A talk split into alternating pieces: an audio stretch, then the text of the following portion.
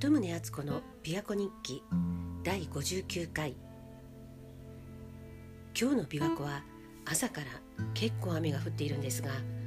それでもスズメたちは元気よく飛び回ってたまにうちの軒下まで雨宿りをしに来ています。先日友人とやっているフェリシテカフェというポッドキャストで話してた時に私と夫が初めて出会ったのが11月11日だったっていう話をしたんですけどこれはたまたま1111という日にちだったので私の記憶にすんなりしっかり残ったんだと思うんです。でその後この琵琶湖日記の初めの頃にもお話ししたことがありますけど私たちは山奥の限界集落の古民家に引っ越したんです。でこの家を手に入れた際に不動産屋さんが売買契約の書類を持ってきてくれてその日にちが11月11日だったんです。それはこちらの都合でその日にお願いしたわけではなくて不動産屋さんがたまたまその日付で売買契約の書類を作ってくれてたんですね。あと私と夫は入籍する際にこの日に入籍しようって決めてたんですけれどそれまでに書類が揃わなくて予定よりも2日ほど遅れて入籍することになったんです。で夫は、まあ、ちょっと複雑な事情があってあるところの養子になってたんですがそこを離縁してでその後で私たちは入籍したんですけどその手続きをしてる時にはたと気づいたんです。夫が養子になった日が私たちが入籍したのと同じ日にちだったんですね。だからこれはもうこうなるべくしてこの日に入籍したのかなって後で思ったんですで昔病気についての本を読んでいた時に病気になる時期とか日にちにも意味があるんだっていうことが書いてあったんです自分では意識していなくても実は自分にとって意味がある日に病気になってるってことが意外とあるそうです。そういえば友人のお母さんが亡くなった時にそのもうずっと前に亡くなっていた友人のお父さんと同じ日にお亡くなりになったんです。友人は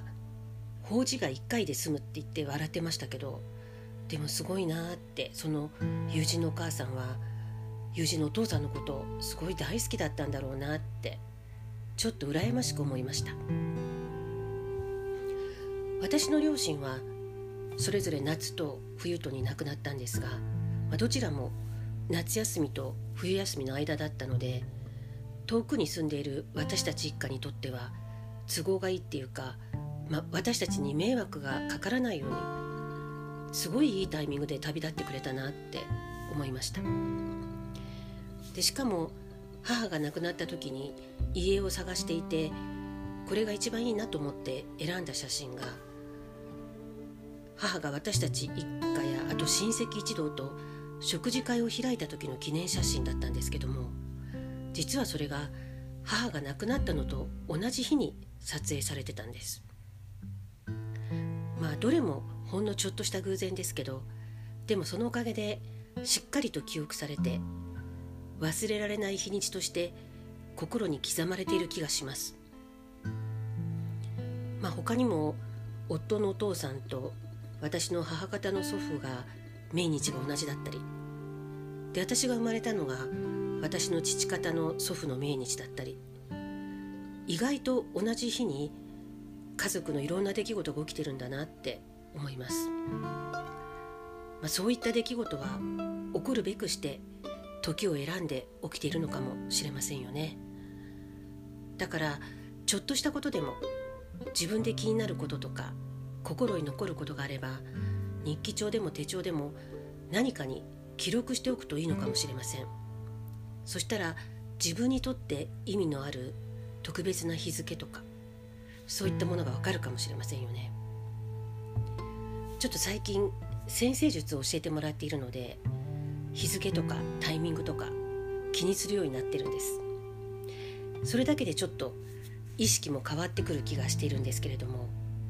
今日は6月30日。今年も半分過ぎたっていうことですね。新型コロナでいろんなことが変わりましたけどこの半年どうだったか振り返ってみるのもいいかもしれません。私の場合は昨年末に病気をしたせいもあってか体と心が切り離せないことを実感してますますスピリチュアルな世界に興味が向かう半年だったように思いますあなたにとってはどんな6ヶ月だったでしょうか？それでは鳩宗敦子でした。